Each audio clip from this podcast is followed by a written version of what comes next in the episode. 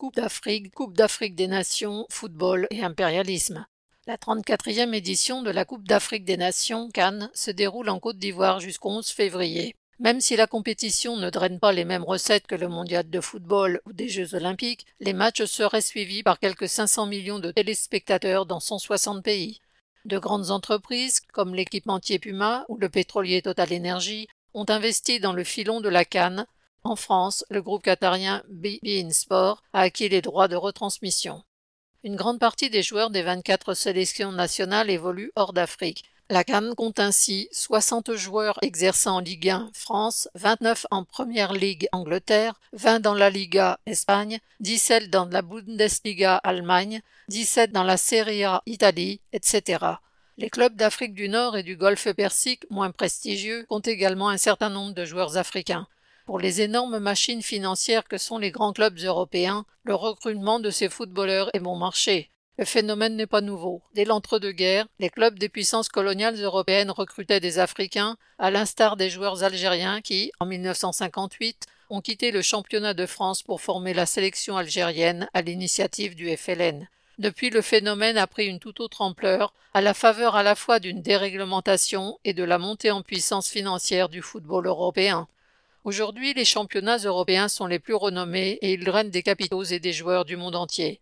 Les grands clubs font appel à des recruteurs plus ou moins véreux qui arpentent les stades, en particulier en Afrique de l'Ouest, pour repérer de jeunes espoirs de 13 ou 14 ans. Certains ont poussé cette logique en constituant sur place des centres de formation. Plusieurs clubs français ont ainsi leur entre guillemets académie au Sénégal, à l'instar du Paris Saint-Germain et son académie pro, de l'Olympique de Marseille, du FC Metz ou encore de l'Olympique lyonnais.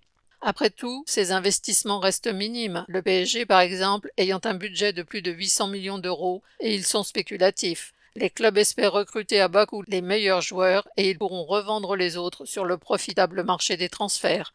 Pour les jeunes garçons d'Afrique de l'Ouest qui grandissent en jouant au football et en rêvant aux carrières de Samuel Eto'o, Didier Drogba, Sadio Mané ou encore George Weah, Ballon d'Or 1995 avant de devenir président du Liberia, faire carrière en Europe est un énorme espoir. Chaque année, quelques 6000 jeunes arriveraient ainsi en Europe, espérant y démarrer une carrière professionnelle. Les recruteurs les font venir, parfois moyennant finance, en leur promettant une carrière. Ensuite, ces adolescents vivent souvent de nombreuses désillusions, sans signer les contrats qu'on leur a fait miroiter.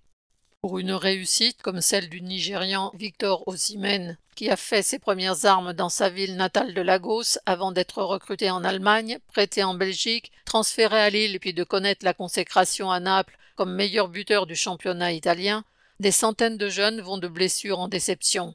Alors que leur famille s'est parfois endettée pour financer leur départ, rentrer au pays n'est pas forcément simple, et nombre d'entre eux se retrouvent travailleurs sans papier. Ils sont alors confrontés aux mêmes problèmes de titre de séjour, de logement et de revenus que des centaines de milliers de migrants qu'ils finissent parfois par rejoindre sur les chantiers du bâtiment, dans les entreprises de gardiennage, du nettoyage ou de livraison à vélo dans les villes européennes.